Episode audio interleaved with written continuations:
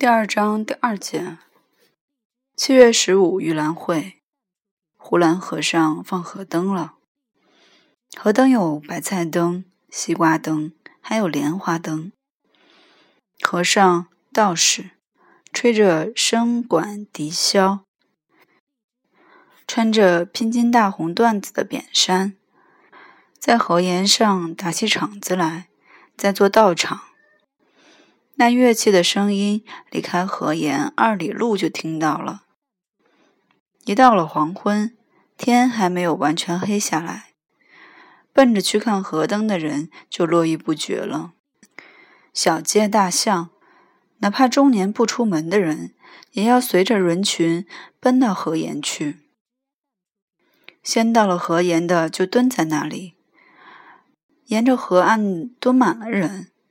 可是，从大街小巷往外出发的人仍是不绝，瞎子、瘸子都来看河灯。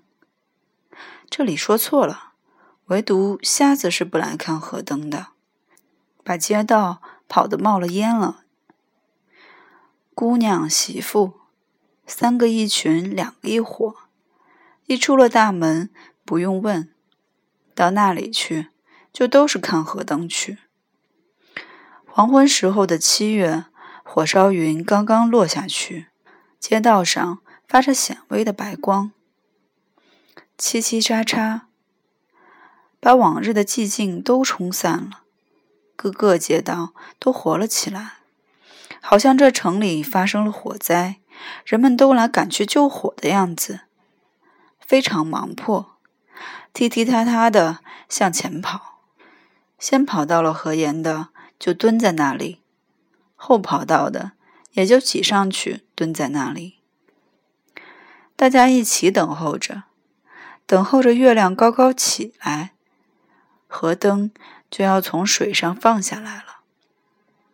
七月十五日是个鬼节，死了的冤魂怨鬼不得脱生，缠绵在地狱里边是非常苦的，想脱生。又找不着路。这一天，若是每个鬼拖着一个河灯，就可得以脱生。大概从阴间到阳间的这一条路非常之黑，若没有灯是看不见路的。所以放河灯这件事情是件善举。可见活着的正人君子们。对着那些已死的冤魂怨鬼还没有忘记，但是这期间也有一个矛盾，就是七月十五这夜生的孩子，怕是都不大好，多半都是野鬼拖着个莲花灯投生而来的。这个孩子长大了，将不被父母所喜欢，等到结婚的年龄。男女两家必要先对过生日的时辰，才能够结亲。若是女家生在七月十五，这女子就很难出嫁，必须改了生日，欺骗了男家。若是男家七月十五的生日，也不大好。不过，若是财产丰富的，也就没有多大关系。嫁是可以嫁过去的，虽然就是一个恶鬼，有了钱，大概怕也不怎么可恶了。但女子在这方面可就万万不可，绝对的不可以。若是有钱的寡妇的独养女，又当别论，因为娶了这姑娘。可以有一份财产在那里晃来晃去，就是娶了而不带过财产来，先说那一份庄莲也是少不了的。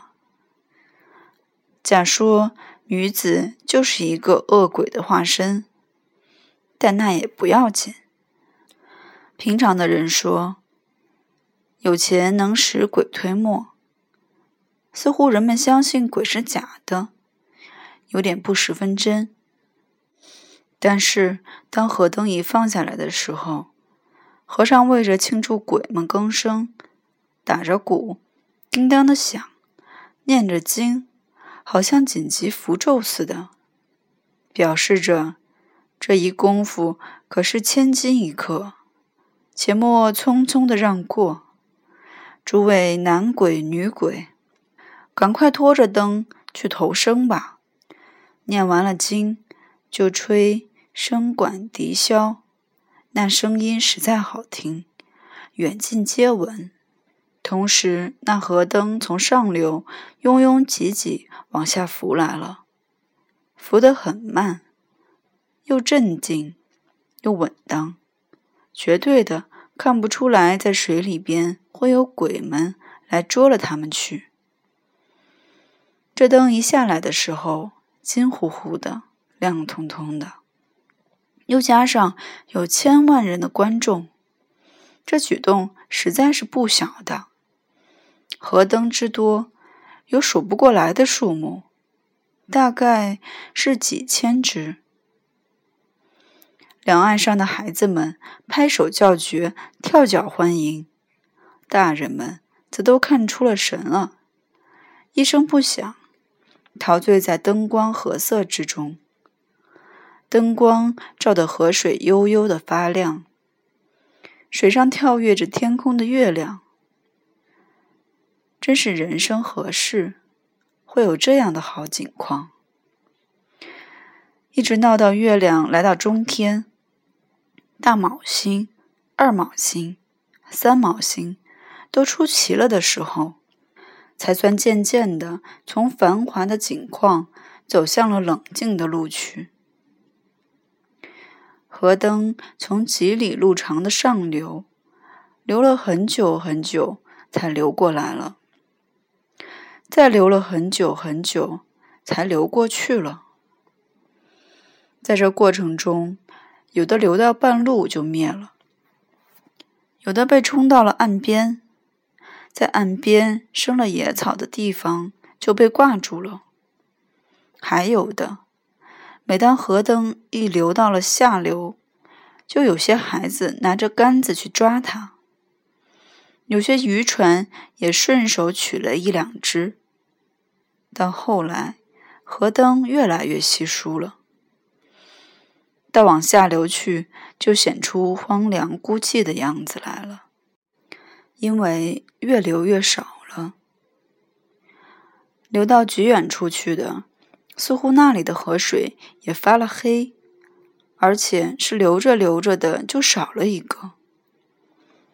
河灯从上流过来的时候，虽然路上也有许多落伍的，也有许多湮灭了的，但始终没有觉得河灯是被鬼们拖着走了的感觉。可是当这河灯从上流的远处流来，人们。是满心欢喜的，等流过了自己，也还没有什么，唯独到了最后，那河灯流到了极远的下流去的时候，是看河灯的人们内心里无由的来了空虚。